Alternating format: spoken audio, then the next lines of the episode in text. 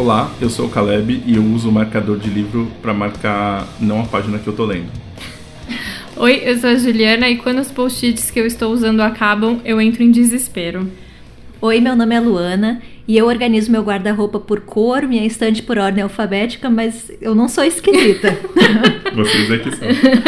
E esse é o, nome do livro. No episódio de hoje, como vocês viram na abertura, a gente é, abriu nossos corações, mas segundo a Juliana, a gente não podia ter aberto muito, então foi meio contida. Ela pediu pra gente se controlar nas, nas confissões. Não podia falar coisas do tipo, eu mato todos aqueles que não gostam dos mesmos livros que eu. É, exatamente. A Juliana falou, gente, um pouco mais leve, então as confissões são pra mostrar, na verdade, um pouco de esquisitice e a gente. Esse vai ser o tema do episódio de hoje. Sim, autores excêntricos. E por que, que a gente vai fazer esse episódio? A gente tem uma musa inspiradora Cara, que ela esteve nesse no Brasil. podcast, esteve no Brasil. A gente já contou pra vocês sobre essa relação que a gente tem de maravilhamento, de amor profundo E de estranhamento. que a gente tem com a Ludmila Petrushevskaya. Sim. A gente falou no episódio da Flip de como, é, como ela foi, foi impactante. A mesa dela, como a mesa foi impactante.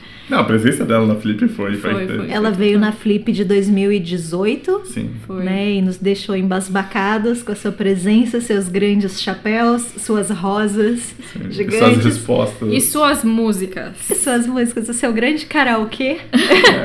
E aí, o que, que acontece? Em não, só janeiro. pra- não Ah. acho, que só- acho que vale só um recapitular, só rápido, né? Que a mesa da a Ludmilla veio com status de talvez uma das grandes nomes, né? O livro Ela seria a mesa principal de Horário sala. nobre, né? Exatamente. No sábado da Flip. E, e teve uma questão que foi é, a, a- Ela teve não um- quis dar entrevista. Assim, a globalização, ele, ela chegou nessa mesa e mostrou que não deu certo. Porque a mediadora era uma mediadora portuguesa, que levou muito a sério a mesa. A Ludmilla tava com o filho dela, que, Que mora no Brasil. e, E que ela fala. exigiu que fosse o tradutor. O tradutor. E aí, só que durante a entrevista, Ele não entendia a... ele não entendia o que, que a, a a Alexandra a Lucas Coelho estava falando. E as respostas da Ludmilla eram ainda mais estranhas Não faziam assim, sentido. Nenhum, nenhum, nenhum. E ela interrompeu a entrevista o mais rápido que pôde pra começar a cantar. E aí ela Exato. fez um show, assim, que realmente marcou a Flip. Foi um momento. E aí, esse ano, ela resolveu... Ela, enfim, ela veio pro Brasil e aí... O, lançamento, o evento de lançamento dela estava anunciado como Pocket, Pocket Show. show. Aí você fala, ok, então dessa vez a gente não vai ser enganado. A gente vai E de fato ela não falou nada. Foram só músicas, só os clássicos, os grandes Grandes clássicos, da- clássicos, da, grandes. nossa música, né? grandes clássicos, músicas tradicionais russas, que a gente imagina que sejam, né? Porque afinal de contas a gente não entende russo. Mas, é, enfim. Mas rolou Bessame Mucho, Only You. É um livro, é verdade. Foi é Only You, foi ótimo. E Piaf. Piaf, né? Generico Hetken. E eu gosto que ela vai misturando as línguas, assim. É É uma maravilhoso. loucura, é uma É, loucura. você não sabe o que, que vai vir, né? Inclusive, a Luana, em, em um, um momento de.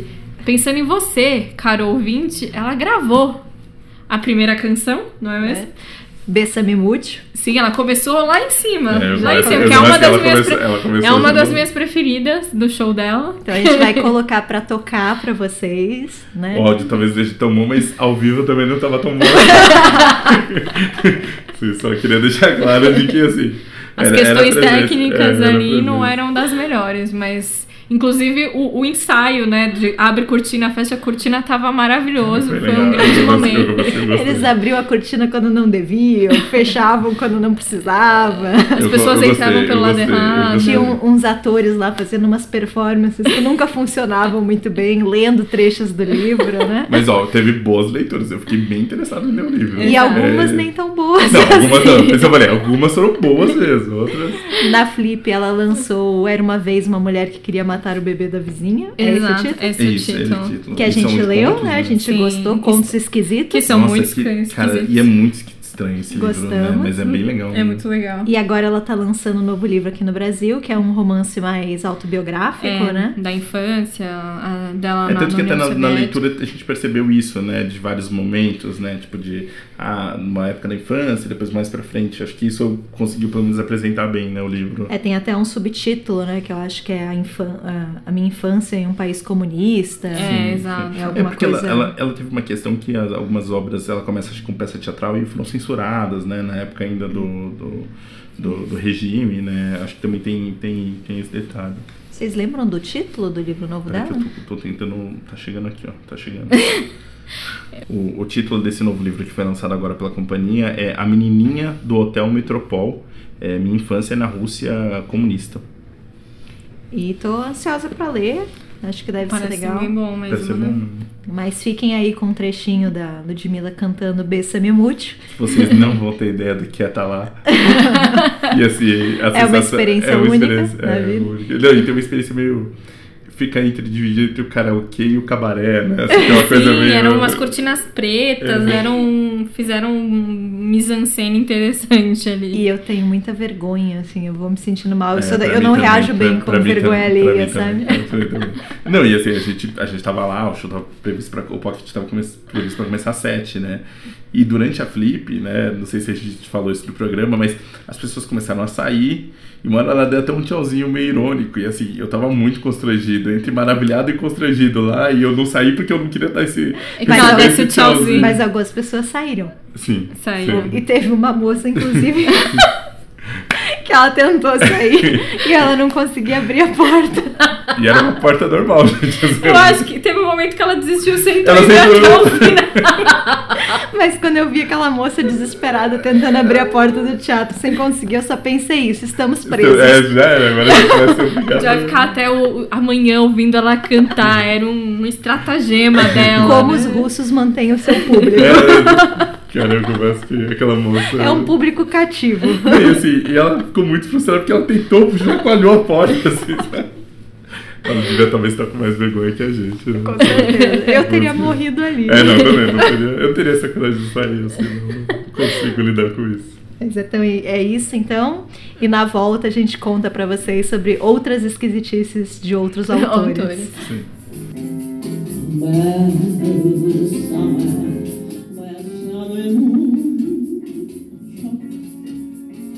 Singing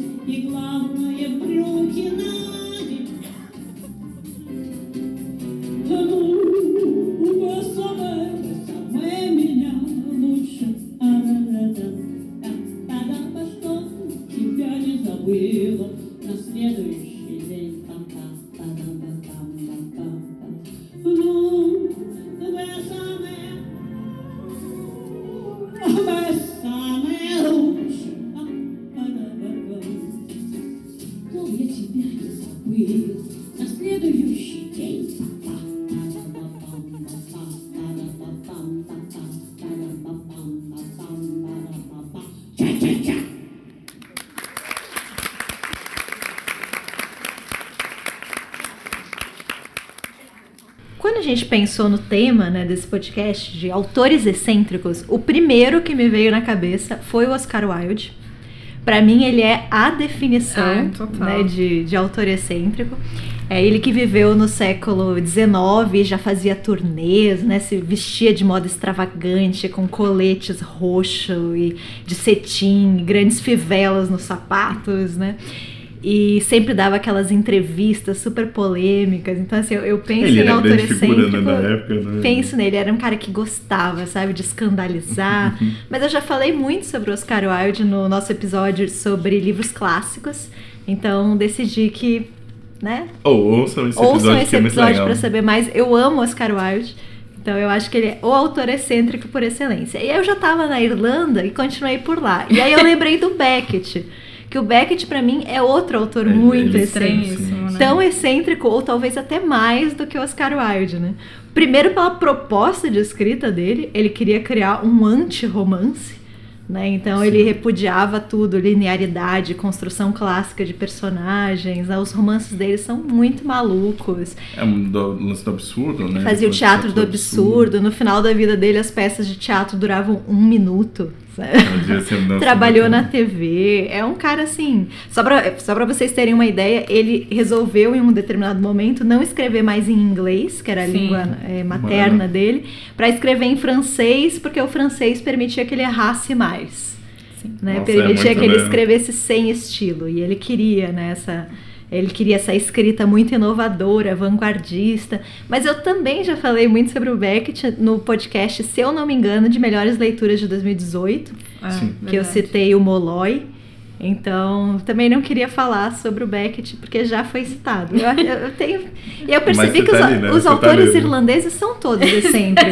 Né? É muita cerveja. Alguma coisa é... na água. Se você for irlandês e quiser ser meu amigo. Fica à vontade. Tem uma vaga aberta aí pra Mas aí, continuei na Irlanda e resolvi falar sobre o James Joyce, que era contemporâneo, né, do Beckett. Dizem, inclusive, que o Beckett ele vai para a vanguarda justamente para se distanciar do James Joyce, né, que era esse cara virtuoso ao extremo, né, da forma. Então, ele sabia que ele nunca seria tão grande competindo diretamente com o Joyce. Então, ele tenta ir por um caminho meio alternativo, né? E, mas essa certeza é estranha, né? Tipo, é- realmente é isso. O cara fez uma coisa tanto que eu vou pro lado totalmente, Vou né? fazer- tomar outro caminho, né? O Joyce, ele nasceu em 1882 e ele é autor do Ulisses, né, que é um dos marcos aí do nosso modernismo. É aquele livro que eu acho que todo mundo já ouviu falar, mas poucas pessoas tiveram coragem de ler. Eu ainda não tive. Conversa que também não tá na minha. Não, tá, no meu- super na não minha tá- lista. Não tá no meu horizonte no momento. assim. É que eu não me sinto adulta o suficiente pro Ulisses, É mesmo? sabe? Eu acho que deve ser uma coisa muito maluca e muito Eu difícil. já, eu já falei aqui que a minha ideia, na verdade, assim, é talvez eu não vou ler Ulisses, porque eu acho que o livro que eu. desses de desafio. Eu sei que não é um desafio, sei lá, linguístico quase como Ulisses, mas eu quero ler o Em Busca do Tempo Perdido. E aí agora eu Deve tô com ser chato 30. também. Que agora. Dois livros chatos. Chato, os chatos são os dois clássicos ou a Juliana, gente? vamos, vamos deixar essa pergunta. E aí eu acho que eu vou. Não sei porquê, mas eu acho que talvez eu não goste de Ulisses e, eu, e na minha cabeça. E agora eu tô com. Passei dos 30 anos. Eu tinha que chegar dos 30 anos pra ler. Só que agora eu já tô com 34 e ainda não li. Então acho que eu preciso começar a me E mexer. qual é a ideia dos 30 anos? Do, não, o do. Não. Amadureci. Exatamente. Já sou exatamente, um hominho e posso ler. Exatamente, o tempo- ex- exatamente isso. Assim. Não, de que era do tipo, sei lá, era um livro memorialista e tal. E eu achei que eu, eu falei, ah, não, só quando eu tiver 30 anos. Não tem lógica nenhuma, assim, mas é que eu achei que eu, eu não tivesse. é, ainda não estivesse pronto ainda. Mas eu tô com 34 e ainda não comecei a ler, então. Você ainda tem 6 anos. Ainda tenho 6 anos pra ler os. Ok. Os que eu tenho perdido. Desculpa aí pela. Eu gostei muito da sua história. O Ulisses, a história ela se passa toda em um único dia, né, que é o 16 de junho de 1904. Esse dia, inclusive, as pessoas comemoram, né, Comemoram. ao redor do mundo. Vamos É o. Bloom's Day, né? Sim. O personagem principal é o Leopold Bloom, né, que é o protagonista. Ele é um vendedor judeu que vaga aí pelas ruas de Dublin. São 18 capítulos e mais ou menos cada capítulo corresponde a uma hora nesse dia. E nesse livro tem mistura de estilos, faz referências diretas né, ao, ao, ao, à Odisseia, né, a literatura clássica. E ele utiliza muito o fluxo de consciência, né, que é uma das marcas aí do, do Joyce. E o que, que eu acho de excêntrico na figura do Joyce, né? Muitas coisas. Primeiro, o próprio 16 de junho de 1904, que ele marca esse, essa data porque foi a primeira vez que ele fez sexo com a sua esposa. Olha, olha. Tem, tem até um livro que de era a cartas. Nora. Tem um livro de cartas entre eles que é bem, bem picante, né? Sim. Que é, é, enfim, o negócio é intenso. É, dizem que não foi bem sexo, mas a gente vai deixar essa parte pra sim. intimidade dos dois namorados, né? Não, não vamos citar por aqui. Inclusive, a Nora era uma mulher é, muito, muito espirituosa, assim. Dizem que ela falava pro, pro Joyce, por que, que você não lê livros que as pessoas sejam capazes de entender? Tá certa na indignação a norma, gente. Ganhou, ganhou pontos aí. E também dizem que o Joyce, ele tinha uns certos rituais para escrever. Ele só escrevia vestido todo de branco e ele escrevia com lápis muito colorido. Ai, eu já ouvi isso do lápis já. E aí falam que na verdade isso é uma excentricidade, mas nem tanto, porque na verdade o Joyce ele sempre teve problemas muito sérios de visão. Ele operou, né? Teve Muitas muitas, muitas vezes. vezes, né? Ele ficou praticamente cego no final da vida, né? É, eu acho que e, e muito criança, não era? Tipo, ele já tinha Desde problema. muito pequeno, sim. E aí dizem que a questão do lápis colorido era pra ele poder enxergar melhor e a roupa branca também, porque, É. Porque ele iluminava- achava que ia ajudar a refletir a luz. Nossa, então que- ele tinha um certo Nossa, mas ele teve que criar um método, né? Cara, era, ó, era muito. Era um- era- era eram um- outros tempos, assim, de. É, não tinha uma lâmpada poderosa e sei lá, né? Era outros ele- tempos. E aí ele, ele sempre escrevia à mão, sempre. Então acho que nem chegou a usar máquina. Eu acredito que não. Alguém E- devia datilografar, então, pra Não, ele. sim, mas é que é curioso, né? Porque, pô, né? imagina é, você tem que chegar nessa conclusão, né? E, e, e você vai escrever sempre, né? Não tem... Sim. E ele tinha uns medos também. Diz que ele tinha muito medo de cachorros. Porque ele foi atacado por um cachorro quando era criança. Então ele tinha umas fobias. Ele também não gostava de tempestades. Ele tinha umas, umas excentricidades, assim. Mas parece que tinha, tinha, tinha uma certa razão nas excentricidades dele, né? Talvez, talvez, talvez.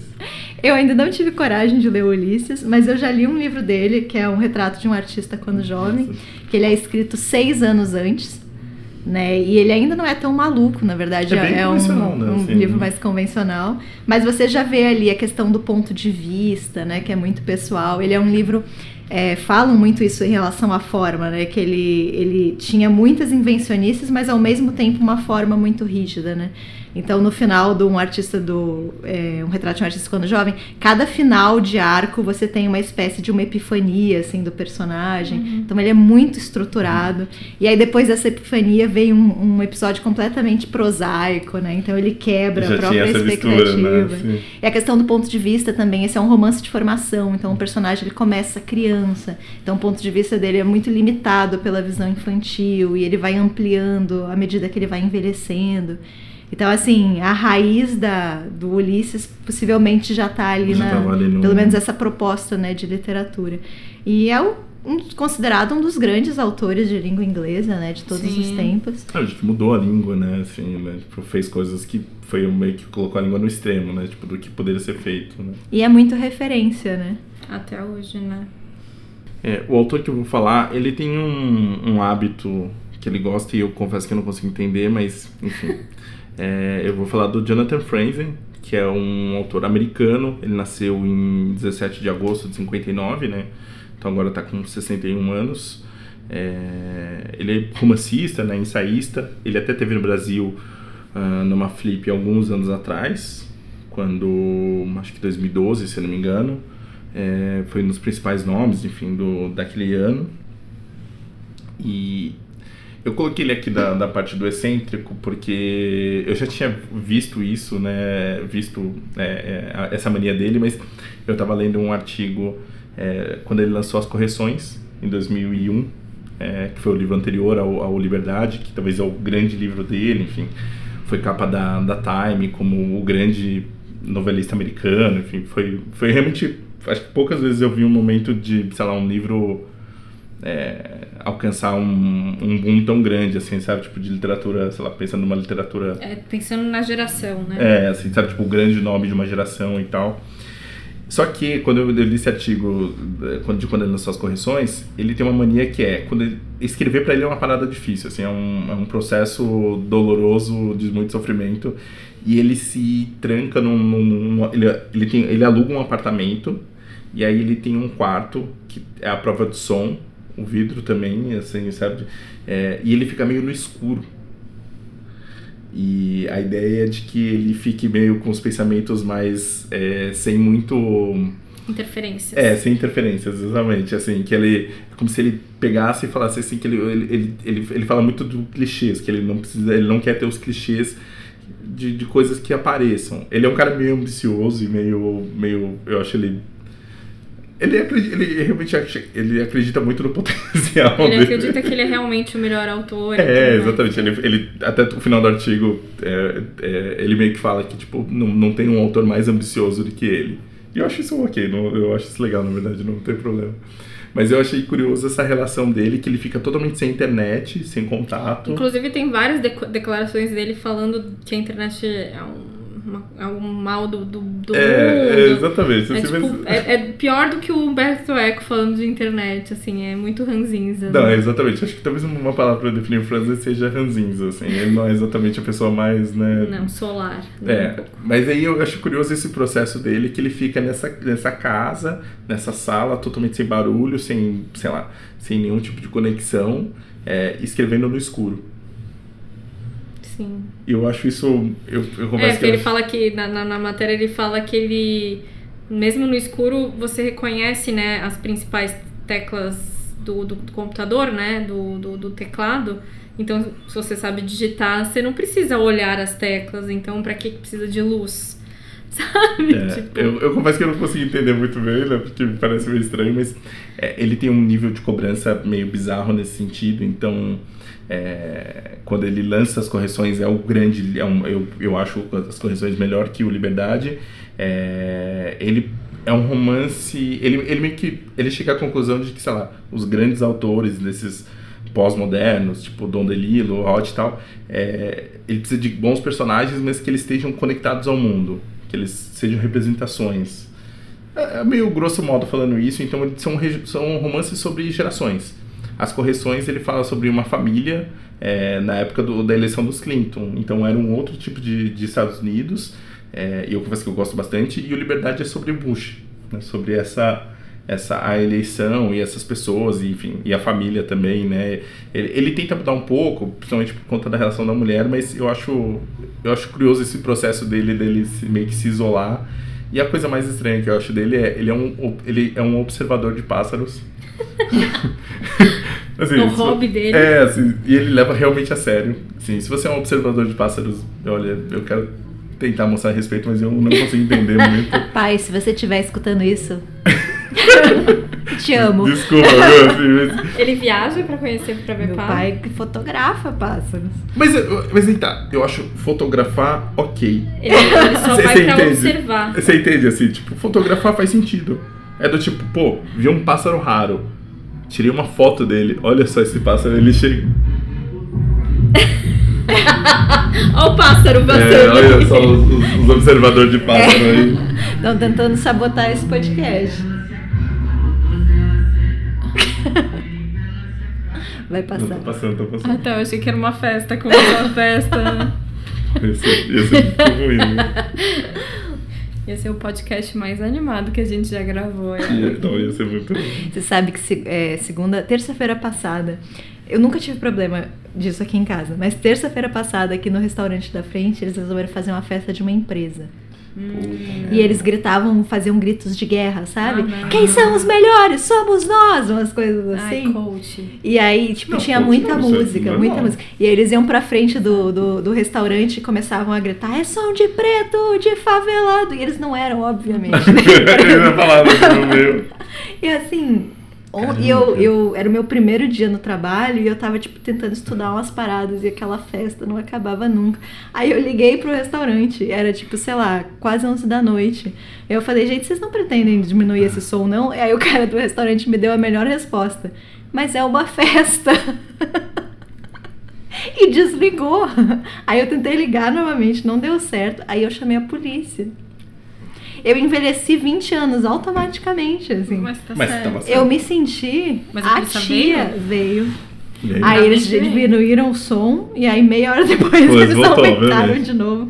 A festa só acabou duas horas da manhã e eu queria saber quem é tão animado numa terça-feira à noite. Não, eu ninguém, eu cara, me recuso a Não, acreditar. e que- de empresa ainda, né? Tipo, Não, ninguém é tão feliz nas terças-feiras, então eu, eu fiquei envergonhadíssima. Eu, eu liguei pra, pra polícia me desculpando, sabe? Tipo, nossa, desculpa, gente, eu sei que vocês devem ter coisas mais importantes pra pra fazer, né, mas- fazer. Porra, sacanagem, hein? Porra. E aí, essa é a resposta. É uma festa. Só, só queria compartilhar isso. Agora voltamos para nossa programação normal. A minha questão com com observador de pássaro é isso, é. Se você vai tirar foto, você tira foto e. Ah, ó, esse é, ó o pássaro aqui, ó. Aqui, ó. O cordeirinho da linha da, da cabeça azul, sei lá, não sei exatamente. ok, mas assim. Não, é, olha aquele pássaro. Legal. e vai- vai passou pro assim. próximo. Eu entendo, assim, eu, eu- talvez, sei lá, beleza da natureza e tudo mais, mas eu tenho dificuldade. E ele leva muito a sério isso. Tanto que quando ele veio pro Brasil, ele veio só pra Flip. Ele foi anunciado até um ano antes da Flip. Foi, Assim, que é, o, o Liberdade estava para ser lançado e, e- já confirmaram, tipo, na- durante a Flip, acho que eu nunca vi isso acontecer. É, Falaram, ah, ele vai ser convidado do ano que vem. Então, tipo, foi uma, uma puta expectativa. E no final das contas, durante a Flip, teve muita gente que não gostou dele. E eu adorei, eu achei ele, tipo, ele foi um showman, sabe? Tipo, cara, tá acostumado a fazer isso, ficou em pé, sabe? Tipo, tava numa outra dinâmica. Foi o, o Angel o- que, que mediou a mesa, que é o Angel Guria-Quintana, que a gente gosta. Ele já mediou as mesas mais difíceis e ele tirou de letra. O Franzen foi, tipo, uma simpatia, assim. Na na medida minha- do possível, né, gente? Ele não, Não, é a é, pessoa é, mais... o- é a meia figura dele, né? É. Assim. E aí ele saiu daqui pra ir pro Nordeste. Ele foi pro Nordeste ou foi pro. Foi pro Nordeste. Achei que ele tinha ido pro Pantanal. Não, acho que foi Nordeste, que eram uns pássaros raros que ele não conhecia ainda. E tinha, aí ele tinha foi um lá observar assim. pássaro. Então, porque normalmente esses grandes autores, quando vêm pra cá, né, depois faz alguma coisa no Rio, depois vem pra São Paulo, alguma coisa, e ele não, ele só foi ver passarinhos. E a galera ficou meio pistola com ele aí por isso. É. Enfim, o, o Franzen, além dos romances, né, tem as correções, tem um, um outro livro que é meio um livro de memórias. é, ele também tem alguns ensaios, Uhum. foram todos publicados pela Companhia das Letras. Eu gosto muito dos- das correções e gosto muito do Liberdade.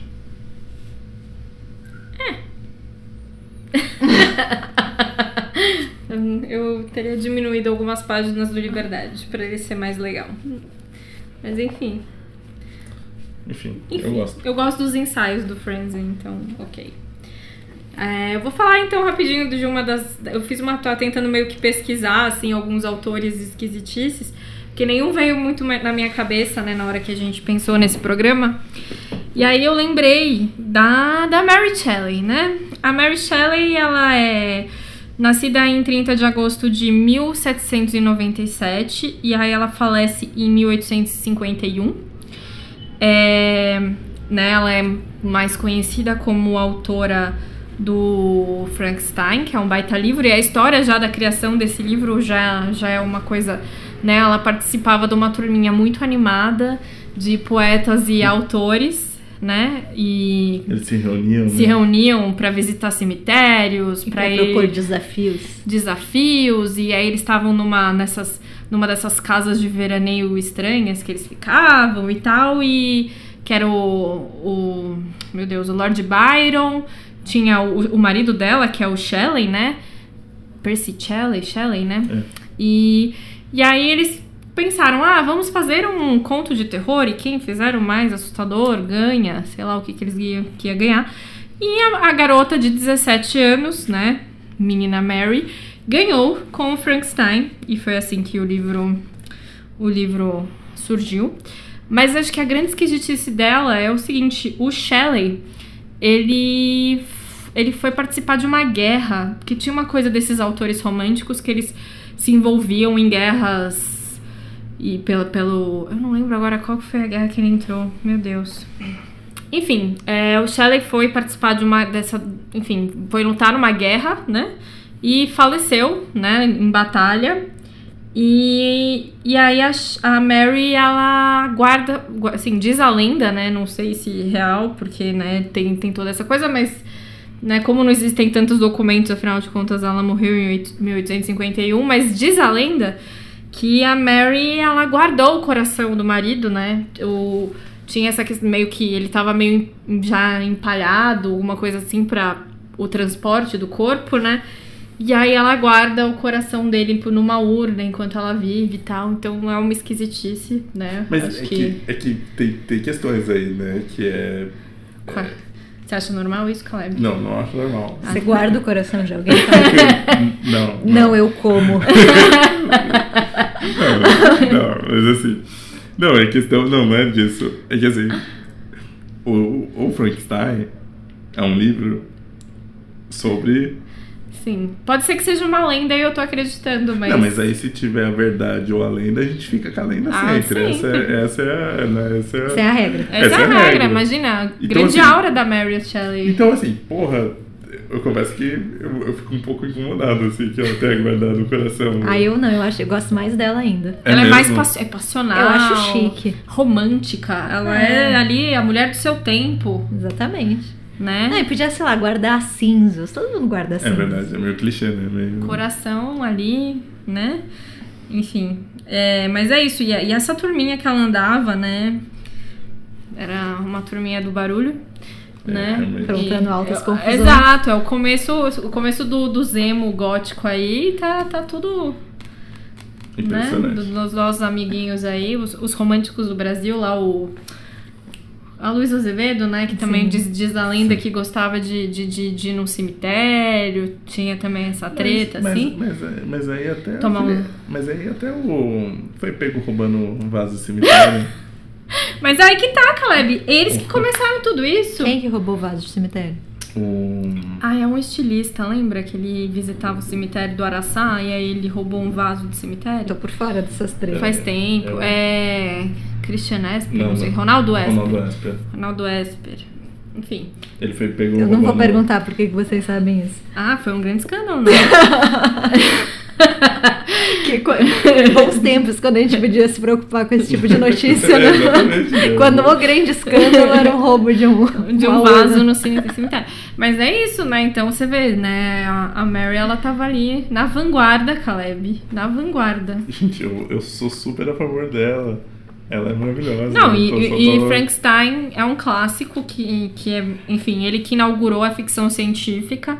Quem acha erra, é, diferente tá errado, né? Porque é ela que começou aí a ficção científica.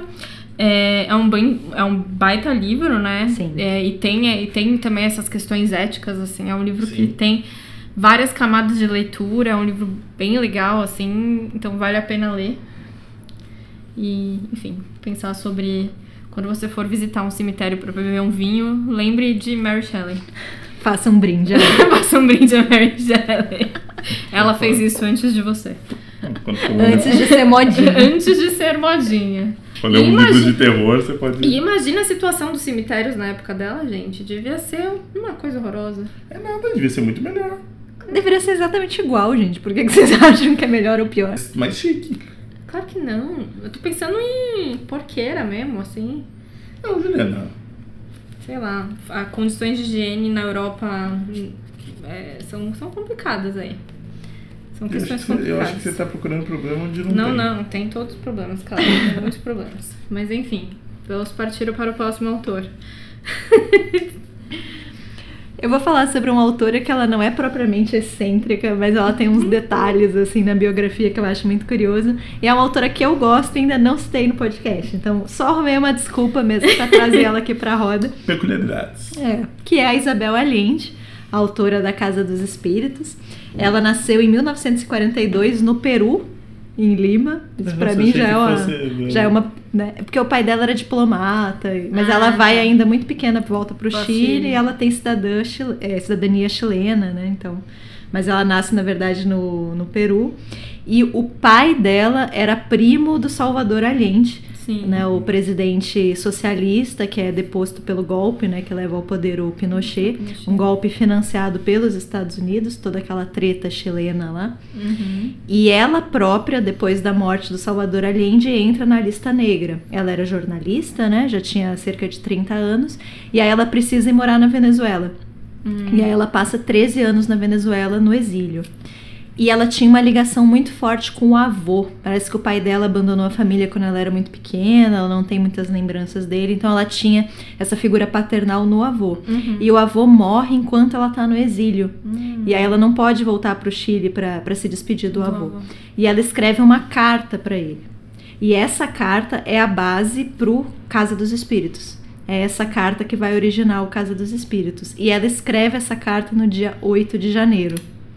E aí vem a primeira excentricidade dela. Guardem essa data. Guardem Todo essa data, 8 de 8 de janeiro janeiro. agora vocês lembram. Pô, acho que o- esse ano. É um dia importante, é um Esse ano é importante. dia importante. Todo dia 8 de janeiro ela começa um novo livro. Ela deixa pra começar os novos livros nessa data. Então, quando chegar 8 de janeiro, pense: hum, Isabel É, Allende está Allende. começando a O que, que, escrever. o que que eu fiz nessa- até agora em 2018? A Isabel Allende já deve ter umas 10 páginas prontas pro próximo romance, gente. Não, você pode pensar assim, falar assim, pô, acho que melhor não ligar pra Isabel Leite pra marcar aquela cerveja que ela, ela tá ocupada, não vai, hoje não vai poder ir. E eu acho muito curioso, porque assim, ela é uma, uma mulher que se mostra e se considera uma mulher muito prática. Então as pessoas sempre perguntam, mas Isabel Allende, isso não seria assim, talvez, um pouquinho peculiar? E ela justifica isso racionalmente, sabe? Não, não é uma superstição, não é. É porque 8 de janeiro já passaram as festas, né? Então eu já não tenho mais muitas obrigações de família, eu começo uma nova história, né? Mas é uma superstição, né? Eu acho. O mais legal é ela tentar justificar as coisas. Sabe? Tipo, De uma forma lógica, É, não, mas né? peraí, isso aqui faz todo sentido, né? Não é só uma Não, é que nem aquela pessoa que, tipo, usa sempre a mesma camisa quando o time tá jogando. A pessoa fala, não, funciona sempre, vamos continuar aí. E todo Isso, mundo. isso é uma indireta, Juliana? Você faz isso, Caleb? Não, não, não, talvez, mas. Não dá pra fazer talvez. Ou você É, faz, não ou- faz ou não, Não, faz. não, mas assim, tá. Ela não pode Tem- começar o romance no dia 7, nem no dia 9. Tem que ser no dia 8. Não, tem É. camiseta que eu não vou mais em jogo porque não deu certo. Aí ela não vai mais pro jogo. Ah. Porque deu azar. Você, calma aí. Você se acha tão especial a ponto da sua camiseta influenciar no resultado do jogo. Tá vendo? Fa- Eu só queria responder sim. Tá vendo? Então ela tem direito de Faz escrever no tudo. dia 8. Não, assim. é, Quando você vai no estádio de futebol, vou, tá- vou compartilhar isso com vocês aqui. Um, um sentimento de fazer parte do coletivo. Hum, E aí, se você vai com uma camiseta que não deu sorte, você tá atrapalhando. entendi. Pode ser que empate, não perca o jogo. Mas se você tivesse ido com outra, será que ele podia ter ganhado? Aí vai ficar essa dúvida sempre. Então, assim, é, é que nem é, você vai estrear uma camiseta nova. Hum, Pega um jogo que você sabe que vai ganhar, porque já começa bem, entendi. entendeu? E assim, e, e- Sim, Caleb, sim, verdade. eu entendo a Isabel Led. Eu acho que ela tá correta. Tamo junto. Eu acho que ela tá correta, eu entendo. Ficou claro pra mim agora que ela tava certa. E ela também criou um espaço para ela escrever. É um escritório dela que ela chama de Cacita. E nesse espaço ela tem que ter todos os livros que ela já escreveu, mas não só todos os livros, em todos os idiomas para os quais elas Gente, foram daqui a pouco traduzidos. vai virar casal, Nossa, mas ela né? escreve muito. Não, e o Casa dos Espíritos já foi traduzido para Todas 720 as- idiomas, É, né? então. Então ela Ah, deve legal. ter muitos livros. Deve ser uma cac... Não deve ser mais uma cacita. Cacita, é o casarão, né? Pequena mansão. Nossa, mas aí, tipo, deve ser, cara, um, só, uma biblioteca só de livros dela mesma, assim. É um. Impressionante. Que é pra ela aí. ver, assim, ela, tipo, ter noção Pra se do peso. Ah, eu entendo. Eu acho... Pra ver ali, ó. Eu parti disso aqui. Eu já consegui chegar até esse ponto. cara, eu... E tem uma outra história da Isabel Allende que eu gosto, que eu não sei se se enquadra muito em excentricidade, mas dane-se eu gostar mesmo assim, que é o seguinte, na parte de algo muito triste, que na década de 90 ela perdeu uma filha, Sim. a Paula. E ela, inclusive, escreveu um livro meio autobiográfico, né, para ajudar ela no processo de luto. Ela, Paula inclusive, mesmo? Paula, sim. E ela fala que é o livro que ela mais tem retorno. Tipo, não é o livro mais vendido, nem o livro de maior sucesso, mas é o livro que ela mais recebe mensagens de pessoas que também perderam uma filha ou passaram por aquela Por doença. tipo de... E que ela acha isso meio mágico, assim, como ela conseguiu se conectar com as pessoas. Mas enfim, ela perdeu essa filha, foi algo, obviamente, avassalador na vida dela. E aí uma amiga dela sugeriu das duas fazerem uma viagem para a Índia. E eu gosto disso porque todo mundo, em algum momento, faz uma viagem para a Índia. Repararam? É Uma sempre a viagem Índia. mística, né? Eu sei que pode ter sido assim, elas rodaram o globo, caiu aqui, foi- mas assim, pode não ter sido. Eu, Eu acho acho que se a gente fizesse, daria pra. pra eu acho que a Índia tem aí al- alguma coisa, sabe? Que atrai as pessoas que estão precisando de algum norte espiritual, assim. Nossa, agora eu fiquei pensando. E aí dizem que elas estavam dirigindo na Índia, as duas, e aí o carro quebra. Acontece alguma coisa com o carro e elas precisam descer e tem um grupo de mulheres. E elas vão pedir ajuda para essas mulheres. Elas não falam o mesmo idioma, então a comunicação é muito difícil, mas elas acabam ali se entendendo. E para agradecer essas mulheres, a Isabel Allende resolve dar uma pulseira que ela tinha, um bracelete. Uma das mulheres acha o bracelete bonito, ela pega e dá de presente. E aí, em troca, essa mulher oferece a filha dela. Pega um bebezinho, um Meu neném, Jesus. uma menina e, e dá para Isabel Allende. E aí a Isabel Allende fica chocadíssima, obviamente não, não aceita, né? Mas fica com aquilo na cabeça. E aí depois alguém, um guia turístico, não sei bem quem, explica para ela que na verdade para aquelas mulheres ter uma filha menina é uma coisa meio de maldição, assim. Que para elas é muito difícil ter uma filha menina. Elas, elas vão ser é, de alguma forma hostilizadas, né? Pela, pela sociedade, pelo local onde elas estão. E que na verdade a vida de uma menina, de uma neném menina, vale muito pouco. Ou menos do que um bracelete, né? Caramba. E aí ela fica muito chocada com essa história. E aí que vem o senso prático da Isabel Allende, que ela vai para resolver um luto e ela acaba criando uma associação de mulheres lá, a Associação Isabel Allende, que atua em várias partes do mundo, que é uma associação de apoio às mulheres, empoderamento, é algo muito legal, assim. Nossa. Ela sempre teve é, ela sempre teve envolvida com o feminismo, né, em, em diversas frentes, assim. Mas eu acho curioso também como ela sai de uma busca muito pessoal Sim. e acaba Em outra coisa. e um problema muito mais prático, Então a né? primeira, a primeira sede é na Índia mesmo. Caramba, essa eu não sabia. Sim. Ela é uma mulher muito interessante, assim, jornalista, né? Ela tem essa, essa. Ela começou a escrever ficção tardiamente, acho que ela tinha cerca de 40 anos. E você nota muito nos livros a, a veia jornalística, assim. Eu li O Casa dos Espíritos, que eu acho que é o mais famoso delas, Uhum. que tem alguma coisa ali ainda de realismo mágico. E tem algumas entrevistas que as pessoas comparavam ela muito com o Gabo, Sim. e aí ela respondia coisas do tipo, nossa, era o que eu sempre quis, né? Meu, pro meu livro só ser validado porque é comparado com um livro de um homem. Muito obrigada, sabe? Dava umas, umas respostas meio mal criadas. Mas eu li o último dela que ela lançou, que se chama Longa Pétala de Mar, que já não tem realismo mágico. É um livro extremamente objetivo, fala sobre a história do Chile, a questão do golpe, Uhum. fala sobre um, na verdade, um grupo de espanhóis que vêm fugidos da guerra espanhola, da guerra civil espanhola, né? São dois mil espanhóis que vêm num barco pro Chile. E ela vai falar sobre essa trajetória. E é um barco que ele é conseguido né, pelo Pablo Neruda. Pablo Neruda ele vê a situação do- dos eh, perseguidos políticos do- de- da Espanha, né, do Franco, que é uma situação gravíssima, e aí ele consegue, através da influência dele, que o presidente aceite esses imigrantes, e aí ele, ele consegue tudo, ele consegue o navio, ele consegue os vistos, ele corre atrás de tudo, e ele traz dois mil desses espanhóis para cá, né, pro Chile, para América do Sul. E aí chega aqui. É.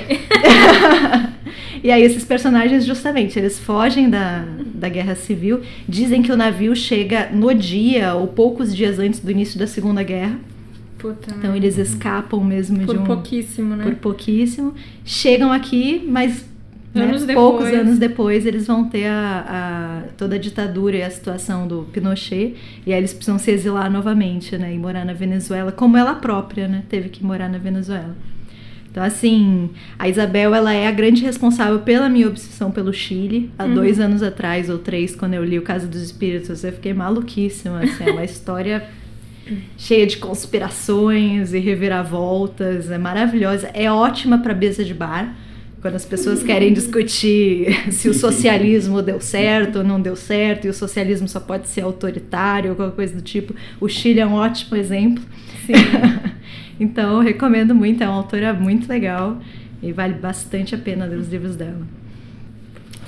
Bom, e pra fechar, eu vou falar de um autor que eu só apre- eu descobri sobre ele na- nas pesquisas. Eu só sabia que ele era o mentor dos beats e isso pra mim já não é grandes coisas. Já não é um mérito. Não é um mérito, eu não gosto do movimento beat, vocês me perdoem aí. É, que é o William Burroughs. Burroughs, enfim. É, Burroughs. Burroughs. Burroughs. Enfim. Ele nasceu nos Estados Unidos em, em fevereiro de 1914 e faleceu em 97. Viveu para caramba. Ih, viu bastante. Bastante, né? Morreu bem velhinho. É, ele sobreviveu a todos Pensando, é, riscos. exato, sobreviveu a todos e pensando no tudo que ele fez, ele, né, talvez fez hora extra. É, Acho que ele sobreviveu ao Ginsburg. É, Acho que talvez o Ginsburg morreu nos anos 2000, mas começo dos anos 2000. Mas enfim, o Burroughs, ele é conhecido o maior, o livro de mais de mais notoriedade dele é o Almoço Nu, que foi publicado em 1959, e a história desse, desse, desse romance, como ele foi feito, né, diz que ele, ele inaugura, inclusive, com esse livro, uma forma de. de, de, de- uma técnica de, de escrita que eles chamam aqui de cut up, porque ele era uma, uma pessoa que escrevia vários fragmentos, mas ele, ele sempre quis ser autor, mas ele tinha uma certa dificuldade, ele escrevia fragmentos e não conseguia muito dar forma àquilo e tudo mais. É, e aí, em determinado momento, quando ele estava fugido, e fugido por quê? Porque ele matou a esposa. E aí ele matou a esposa, não quis, enfim, ser preso, fugiu dos Estados Unidos e estava vivendo num hotel em Tangier. Marrocos? No Marrocos. E dizem que na época, num dos livros que eu, que eu, que eu constei aqui, é, que era em Ta- em Tangier, Tangier ali na década de 50 era um grande era um, era um, era um lugar que estava acontecendo coisas culturais, então alguns autores realmente estavam indo para lá, alguns artistas. Tipo, Paris anos 30? É possível, mas acho que não tanto. Nunca tinha ouvido falar sobre o movimento que foi pra Tangira, então, sei lá. mas, enfim, e aí, nesse momento que ele tava lá nesse hotel, meio que fugido e tal, é, o Ginsburg, né, e o, e o Kerouac vão se juntar a eles lá pra, enfim, se encontrar. E, ajuda, e ajudam a, a, a ele encontrar uma lógica para aquelas páginas, aqueles fragmentos dispersos que ele tinha escrito né? Então, eles meio que Eles, eles meio que vão costurando, né? é, vão costurando, vão, vão falando, vai, filho, dá um jeito nesse trem aí, e, e aí eles conseguem, né, que, que o livro saia, né, o, o Naked Lunch, o almoço nu, que saiu aqui no Brasil, né? Tanto, ele quanto o, O Queer, o Queer estão publicados pela companhia. o Junk também. O Junk também. O Junk também. É, os outros, ele tem mais alguns livros, mais que foram feitos na década de 80 e tal. Eu acho que esses livros ainda não chegaram por aqui. Mas enfim, já tem essa questão então dele ser uma pessoa horrorosa que matou a esposa Sim. e, escreveu o livro desse jeito estranho. E além disso, E ele, ele é- era muito louco, né? Então É, usava muito. é, usava muita droga, tem toda essa questão, né? Enfim, o movimento do movimento beat e tal.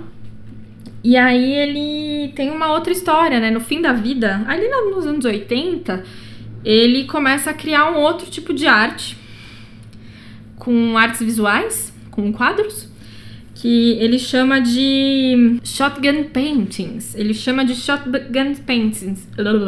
Shotgun paintings né? Que que, que que consiste? São quadros que ele colocava a tela, né, na frente, na, quer dizer, ele colocava na frente da tela é, garrafas e latas cheias de tinta de várias cores, e aí ele atirava, né, fazia um tiro alvo ali. E aí o resultado disso eram telas furadas e com manchões de tinta e aparentemente ele ganhou dinheiro com isso. Então, parabéns aí para as pessoas. E ele pintava vestindo a camiseta do Brasil. Todas as fotos ele tá com um sinal de arminha. Faz, faz arminha na mão, né? Faz arminha na mão.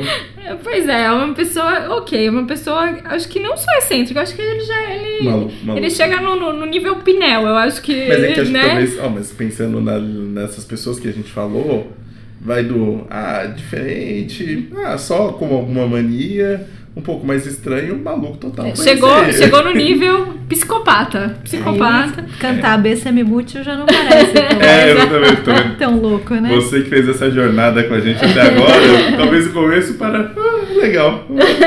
vou apoiar, vou apoiar os autores cantores também agora, né? Vamos chamar todos para o karaokê? Pô, né? isso, isso é que é melhor um- cantar, ca- cantar no karaokê do que matar a esposa, né? A gente É, prefere. Mas aí também, né, você tá comparando. você podia comparar, é melhor cantar no karaokê do que fazer shotgun paint. Também, também. Imagina ganhar dinheiro com isso, né? As É. pessoas, as pessoas E tem fotos do quadro, dos quadros Tem, dele. a gente então vai, vai tentar pôr no, no, no Instagram essa foto aqui. Ele tá com uma espingarda na mão. É uma carabina, Uma sei ca- lá. É, Sei lá que parece que é uma, isso, É, é parece uma, uma 12. arma. Ó, mas ele não tá Parece com a camiseta 12. do Brasil, mas a gravata é azul e amarelo, Azul hein? e amarelo, né? É. A gente vai, vai tentar achar e botar essa foto pra vocês admirarem toda, todo o garbo e elegância de Burroughs, o psicopata americano. Nossa, eu Um não, doce. Eu não sei o que falar sobre depois disso daí, foi pesado. Foi, foi, eu cheguei no nível, no nível máximo de excentricidade, loucura e. Na enfim. verdade, você só fez isso pra, pra você falar mal dos beats. Também, Só pra expor aqui os beats. Foi. É, Esse, esse, é o mentor deles, gente. É- Mas aqui na juventude. Ah, matar a esposa é normal, Não, cara. não, não. Quem nunca? Não, Juliana, tô falando dos beats, não tô falando disso. É, eu fui uma adolescente Eu fui super. que adorava Gostava. Underworld. Eu também adorava Nossa, Underworld. gente, eu, eu, eu nasci muito velha, eu era muito chata com isso. Eu já detestava desde criancinha, assim. É, eu tive meu. Eu gostei bastante. Eu não consegui, eu não consegui passar, acho que da página 50 ou do livro também tem isso. E eu falei pra depois eu falei, pra quê? Né? É, eu gostava bastante. Até hoje eu lembro de algumas figuras de linguagem, assim, que eu acho muito bonitas. Eu gostei muito. Mas eu concordo que existem vários pontos aí passíveis de problematização. É, complexos, complexos, né? então, Difíceis de defender. Um dia a gente faz um podcast sobre geração beat. olha lá, olha lá. Não, eu vou, vou procurar. Só por cima do meu cadáver, É, né? Não, vamos lá, vamos lá. Eu Vou, vou ser o ponto chato. Não, mas a gente nem vai ser tão a favor assim, então.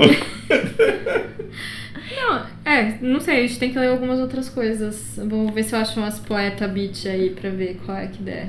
Eu, eu lembro de uma vez o Caleb citar que alguns livros você tem que ler jovem. Sim. Eu acho que os. E eu acho que o Underworld é um você tem que ler Ah, jovem. é, mas Ele é que funciona quando é jovem. Ele funciona. depende do jovem. Eu era uma jovem chata. Juliana, nem todo mundo leu sobre a criação do Estado de Israel quando era adolescente. Pois é, esse era o meu tipo o, o, o ouvinte tá achando que eu tô exagerando, mas não tô. Aposto, aposto que aquela minha ideia agora de camisa que dá sorte, camisa que dá azar, não parece tão estranha assim. Nossa, cara, não tem nada a ver uma coisa com a outra. Não, mas eu acho, de verdade, eu acho que é um livro pra se ler quando você é jovem. Não, esse e o Feliz Ano Velho. Eu, eu, o Feliz Ano Velho eu já Mas li um o Feliz pouco Ano mais Velho é bom velho. mesmo. Eu achei, eu achei ele insuportável. Ele é muito machista. É. machista e insuportável. Eu li ele com quase 20, eu queria matar aquele, aquele É, moleque. eu li Eu quando era eu jovem, era adorei, jovem também, e eu eu também. reli há pouco tempo É, então, e que a, ele, É ele verdade. não a, minha irmã, a minha É. irmã leu pra escola, e aí ela, nossa, esse livro é muito legal, e não sei o que, e aí eu fui A ler. Patrícia achou legal? É, mas eu não sei se ela gostaria dele agora, Não, mas, sim, é, mas ela gostou muito, e aí ela falou, lê isso aqui. E Ah, aí então- eu fui então- ler e falei, meu então- Deus. Então o podcast podia ser livros pra ler quando você é jovem. Jovem, pode e é ser. tipo isso, ó. Na época eu gostei, tal, tal, tal. Mas eu- o Feliz Ano Velho tem uma questão pra mim que o, o Marcelo Rubens Paiva não renega ele. Ele fala abertamente, eu era machista, eu era escroto, eu mudei, mas esse Mas é o, li- é uma questão, esse é o né? livro que eu Sim, produzi com sim, 20 anos, sim. sabe? Não, eu, Mas- mas- é, foi, foi um livro de geração mesmo, eu entendo tudo isso, mas assim, Ele quando, foi, é tempo- é, ele foi difícil. importante. quando, né? quando, eu, quando eu li, assim, já, já um pouco mais velha, né, já quase, tipo, e, e- e tendo lido sobre a fundação do Estado de Israel, é, eu achei insuportável aquele menino, eu falei, gente É. do céu, que, que porra é essa? Mas, mas assim, é bom ele não renegar e não fazer, tipo, uma revisão, sabe? Tipo. Porque é uma questão. Ele faz também. Ele faz. Ele tem livros de conto que tem alguns contos que ele tirou por Não, mas- completo. Mas aí, por Ele fala, por esse, completo, esse isso não conto dá, não, isso não tem não como. me representa mais. Ok, Eu achei, não, acho ok, também que tem ok, direito sobre sim. a obra dele, né? Sim. Sim, é que também não dá pra renegar um Feliz Ano Velho, foi o livro mais vendido por muito tempo, Tá, não, tem tá, toda tá. essa questão. Mas ele não é um cara que eu acho que tenta justificar. Ah, do tipo, ah, eu era jovem. Ele simplesmente fala, eu era assim mesmo, eu mudei, não penso mais assim. É. Eu tinha 20 anos. Sim, faz sentido. É que é o que a maioria, quando desses, desses homens mais velhos assediador fala assim, ah, mas eu fui criado em outra época, né? Ele não, ele fala, ó, Só- mudei de ideia, tal. Tanto que eu lembro que eu li o reli, né, o Feliz Ano Velho, e aí em seguida eu li o Ainda Estou Aqui. Que em tese é pra ser uma É continuação, como se fosse uma né? continuação, porque Mas ele é também é, outra coisa, autobiográfico. né? E é outro autor.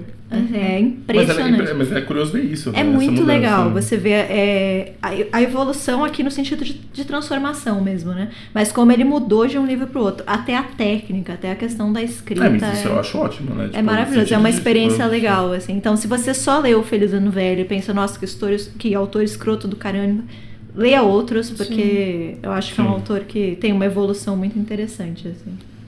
Nossa, esse programa pode ser legal, então. Sim.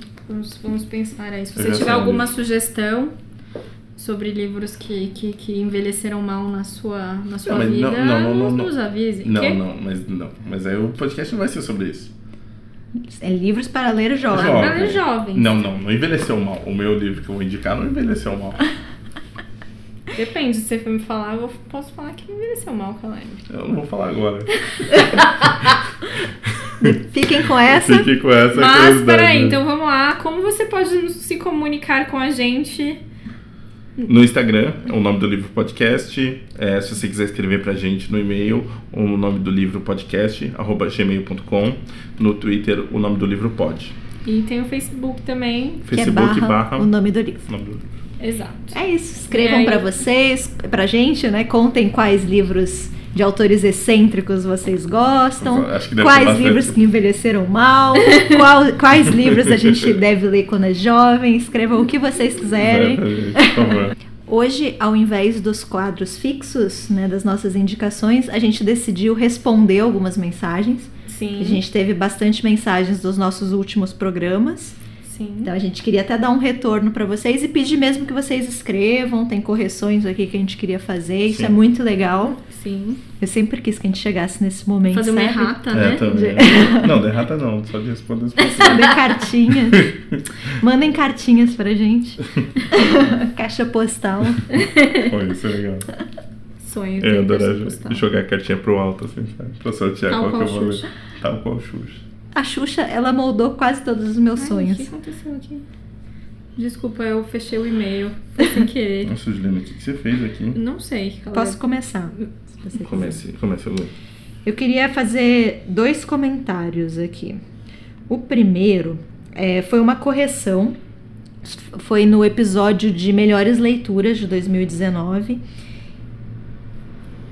E nas minhas melhores leituras eu citei o Aaron Appelfeld, que é um autor que eu reitero aqui para vocês conhecerem. É um autor maravilhoso, tem três livros publicados aqui no Brasil. Uhum. E uma ouvinte nossa, a Carol R. de Souza, ela corrigiu uma informação que eu dei. Eu falei que o Aaron Appelfeld ele foi mandado com oito anos para um campo de trabalhos forçados e que os pais dele morreram, né? A mãe no gueto e o pai no campo.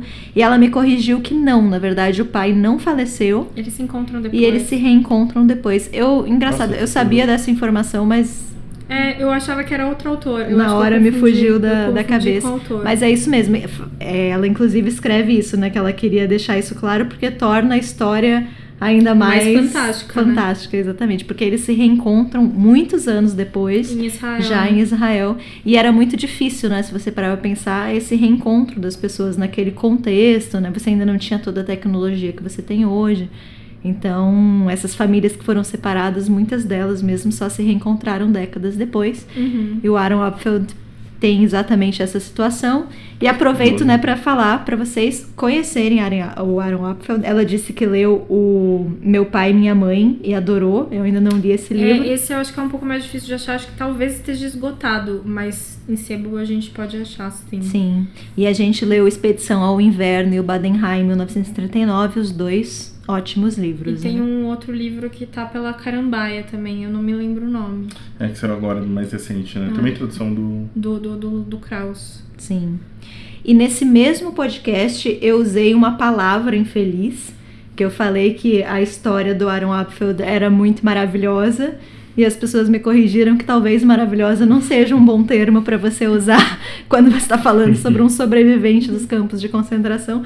Mas, gente, o, o maravilhosa que eu quis dizer é no sentido de tudo que acontece, de É todas as né? reviravoltas, É. né? É uma história absolutamente fantástica, assim, nos É, desdobramentos não fantástica dela. no, no sentido. Ah, que fantástico, que maravilha. É de, né? de bom, mas de, de No fantástico. sentido de surpresa mesmo, de né? De ser um- surpre- Exato, maravilhoso nesse sentido também, né? Porque é um autor. É, e, se, e se a gente pensa né, nesse sentido, tem até uma questão de se você conta essa história, às vezes na ficção, talvez não acredite, né? Não pareça, não pareça meio crível, porque realmente é isso, né? E ele, a- falava a- isso, né? Nas entrevistas dele, ele dizia que o trabalho dele não era imaginar, era justamente conter a imaginação dele, porque a história dele era tão fantástica Sim. que se você escrevesse, ninguém iria dar crédito, né? E aí, fantástico também nesse contexto. Nesse contexto. no- Então, é isso, né, gente? Às vezes a gente fala aqui na, Sim, empolga, sim. né? no ao vivo, escolhe mal as palavras, mas foi isso que eu quis dizer. Aqui ninguém. é, de- Desse podcast aqui ninguém iria nos. É, nesses é, lugares, enfim, nesses museus e tiraria selfie fazendo. Hang sabe, loose. loose, nesses como já aconteceu. Né? É, e aí eu queria também, eu queria também responder o e-mail que a Ana Cláudia mandou pra gente é, sobre algumas questões do, do podcast sobre A retrospectiva. a retrospectiva, né? Que ela colocou algumas questões que a gente deixou de fora, né? Ela fala que, enfim, é, que a gente não falou sobre o impacto da crise das livrarias para as editoras, mas a gente já tinha comentado, né, sobre esse assunto anteriormente. É, o que o que eu acho que talvez a gente possa falar é que as editoras foram bus- buscar outras livrarias. É, eu conheço o caso de, de, de editoras que começou a dar atenção para editoras, para livrarias menores, abriram outras, outros espaços, então é um movimento quase que natural Fazer mais feira, fazer é, mais enfim, eventos. buscar mais eventos, né, nesse sentido, né. É, Sobre a Flip, é, a, a, fala sobre a mesa da Grada Quilomba, né, e a gente acabou não vendo a, a mesa, mas a gente falou dos destaques, né, ela foi a, a autora mais vendida, né, na, na Flip. Sim. É, enfim. É, sobre a Grada Quilombo a gente tem a história da pior curadoria possível, que foi no- numa programação paralela. né? Casa Europa. na Casa Europa, que foi assim, foi uma mesa que parecia que era um trem indo em direção ao outro, assim, foi horrível. Não, não por, por pelas autoras serem ruins, mas porque eram autoras com, um- que não tinham absolutamente nada em comum. Uma delas era a Grada, a, a Grada Quilomba e a outra era. a Esther, Do Não, livro Talvez Esther. Deixa eu ver Não, o é nome. Ruth alguma coisa. É o romance da Katia Petro... Petrovskaya. Petrovskaya. quase. E eles puxaram muito o tom da mesa para falar sobre questões raciais, né? E era uma E a Katia não tinha... Ela vem da União Soviética. Ela disse que na, na União Soviética ela, é um- não. ela é húngara, né? Ou não? É, União Soviética. acho que era Não, da sim. Ucrânia, Ucrânia. Não, não, você tá falando tipo Ucraniana. isso, né? Tipo, de uma realidade... de uma outra, de um outro contexto cultural mesmo. E né? aí teve um determinado momento que a Kátia, ela só falou assim, eu só vim falar sobre a história da minha avó. Que a história da avó dela é uma sobrevivente do nazismo. É, quando ela já estava se sentindo absolutamente pressionada, né? De... Exato, a se posicionar de alguma forma e, e foi assim... E não, não, não- sabe, é porque são, são realidades, são, são, são referenciais totalmente diferentes, assim, foi uma mesa muito mal feita. E, a gente, conduzida, e a né? gente achou que a grada pegou um pouco pesado. Foi. Eu, eu achei complicado. Mas assim, enfim, ela foi a autora que mais vendeu, ou uma da. É, tava entre as cinco mais vendidas, né? O Eu acho que o dela foi Acho que foi o mais Foi mais vendido, né? O-. O, Memórias da vendido. Plantação. Plantação. E todo mundo tava falando muito, né? dela, É, assim, fala muito um- bem que ela tem essa questão. Ela tava fazendo uma expo, tava com uma exposição aqui no, na Pinacoteca, enquanto tava rolando a Flip. Então é É uma. muito impressionante. né? Ela é uma, uma artista imp- importante, né? Uma artista e au- autora importante. É, e aí a outra questão, enfim, ela fala também que a gente não falou sobre o boom dos livros de política, mas eu acho que ano passado não- foi necessariamente. Acho que talvez no ano anterior. É, eu acho que é mais no ano anterior, anterior pensando no naquele livro da Zahar, da democracia. Sim, porque as democracias é, Morrem. Morrem E saíram vários nesse, desse, sentido, né? né? O grande foi esse da Zahar, que a capa é preta e tal. Sim. É, Mas- e mesmo pensando em política, sei lá, recente, saiu aquele Tormenta, que saiu pela Companhia das Agora, Letras mas saiu agora. essa semana. É, saiu essa, é, Primeira semana de janeiro, é, vai. É, é segunda, segunda semana de janeiro, é, enfim, que o, o presidente falou mal, obviamente, e ele sempre ajudando aí o mercado editorial quando ele fala mal, né? Não ajuda de outra forma, né? Mas, enfim, fala mal no livro e o livro acaba. E aí a questão que ela, que ela deixou é que sobre o Nobel, né, de literatura, a gente acabou falando que, que tinham dois... É, gente dois, comentou, né, né? que tinham dois integrantes mais conservadores, né, meio é, Não nazistas, talvez, isso, alguma né? coisa nesse sentido. Que é, porque algumas, alguns membros da, da Academia Sueca foram substituídos para acontecer o Nobel, né? A gente tem alguns programas que falam sobre isso. E aí a gente meio que questionou nesse episódio de retrospectiva o Peter Hand ter ganho, né? Porque ele Sim. é um cara, enfim, que apoiava o Slobodan Milosevic. E aí você tem, é, assim, a gente comentou que é, tinham notícias falando que talvez é, esse- esses novos membros, né? sim esses novos é, parece que tinha uma, saído uma notícia que os novos membros eles tinham essa essa questão meio na, neonazista eles eram de extrema direita É, e aí ela comenta que, é, que esses dois caras, na verdade, eles acreditam numa teoria de conspiração, de que não houve o, o, o- o genocídio por parte dos sérvios Uhum. né, contra os no- nos anos 90. E aí tem até uma matéria do Intercept que a gente vai deixar o link falando disso, de como é, que mostra que esses dois caras eles se basearam em livros que falam sobre essa questão da Sérvia, é, de livros que não têm umas fontes muito seguras, que foram publicadas quase que, sabe, tipo, não, não, não- livros que não tiveram uma repercussão e também uma busca, é, e eles acreditam numa teoria de um grupo é, de mídia, que foi contratado um grupo é, de mídia para aparecer que nos Estados Unidos, para criar uma imagem é, contra os sérvios nos Estados Unidos. E então talvez essas pessoas se basearam nisso meio que para defender o Rand, que como se ele, ó, mas é tudo bem dele ter uma empatia maior pelos sérvios, mas aí ao ponto de tudo bem, você vai negar uma, uma questão dessa, falar que ah, que nos anos 90 não tinha tanta informação que foi um exagero, ao ponto de, sei lá, fazer é, discurso no, no, no funeral do Slobodan, Slobodan Milosevic é um, tem uma distância Sim. né? E assim, aí, por acreditar em teoria da conspiração, o, artigo do Intercept é desesperador, assim. Então, agradecer a Ana Cláudia aí, mandar esse, deixar esse link para acho que complementa um pouco sobre é, e, pen- e pensando que, sei lá, no futuro, o que que esses caras, sei lá, que vão, o que que eles estão lendo para escolherem os próximos os próximos laureados Sim. pelo Nobel de Literatura. É, tem um rigor um pouco maior aí do que porque- basear-se no terraplanismo. Então deixa eu só fazer uma errata também. A gente tava nesse, nesse mesmo programa de, de retrospectiva, a gente tava falando, quando a gente falava sobre a Flip e a homenageada, que é a Elizabeth Bishop, é, a gente comentava se, enfim, eu, eu fui dar um exemplo. É, e aí falei, ah, o Gunter Grass, que teve uma forte relação com o nazismo. Eu tenho curiosidade de ler os livros dele? Sim, tenho. Porém, homenagearia? Não, não homenagearia. E, e aí a gente esqueceu um detalhe importante que ele ganhou um Nobel, o De que é um literatura. de literatura, o que é um pouco polêmico. Mas, É, quando mas- Ele, mas ele ganha, o que acontece? Ele ganha o Nobel de Literatura. E só depois ele revela. Ele, ele, ele revelou, acho que tipo, em 2006, Sim, que ele sim. tinha um passado na, na juventude literista. Sim, e aí sim. quando ele, ele fala isso, foi tipo meio... Foi um grande escândalo. É, mas é. não- não mas tira enfim, as coisas, não né? retiraram o prêmio, enfim, né? Acho que nem tinha, porque vai que ele já tinha gastado todo o dinheiro, enfim. Mas é só pra. né? ele Já, já tinha gastado. Ele já tinha derretido a medalha lá, sei lá. Tenho que escrever uns livrinhos pra pagar aí, né? Bom, mas então é isso, era só uma correção que, que eu acho que é uma informação importante Não, falar e, que. tipo, e, e- mostrar que talvez essa, essa relação entre... Nobel e polêmicas. É, não é... Às não- vezes, né, não, não é, não é uma coisa que foi só de 2019. Né? Mas acho que é isso. Então, Escrevam mais pra gente. Eu, eu amei fazer isso. Sim, Eu sim. gostei Muito Tô me bom. sentindo agora bem, bem realizada. Então mandem mensagens que a gente responde aqui. É isso. Então é isso, gente. Até a próxima. Até mais. tchau. tchau. Tchau, tchau.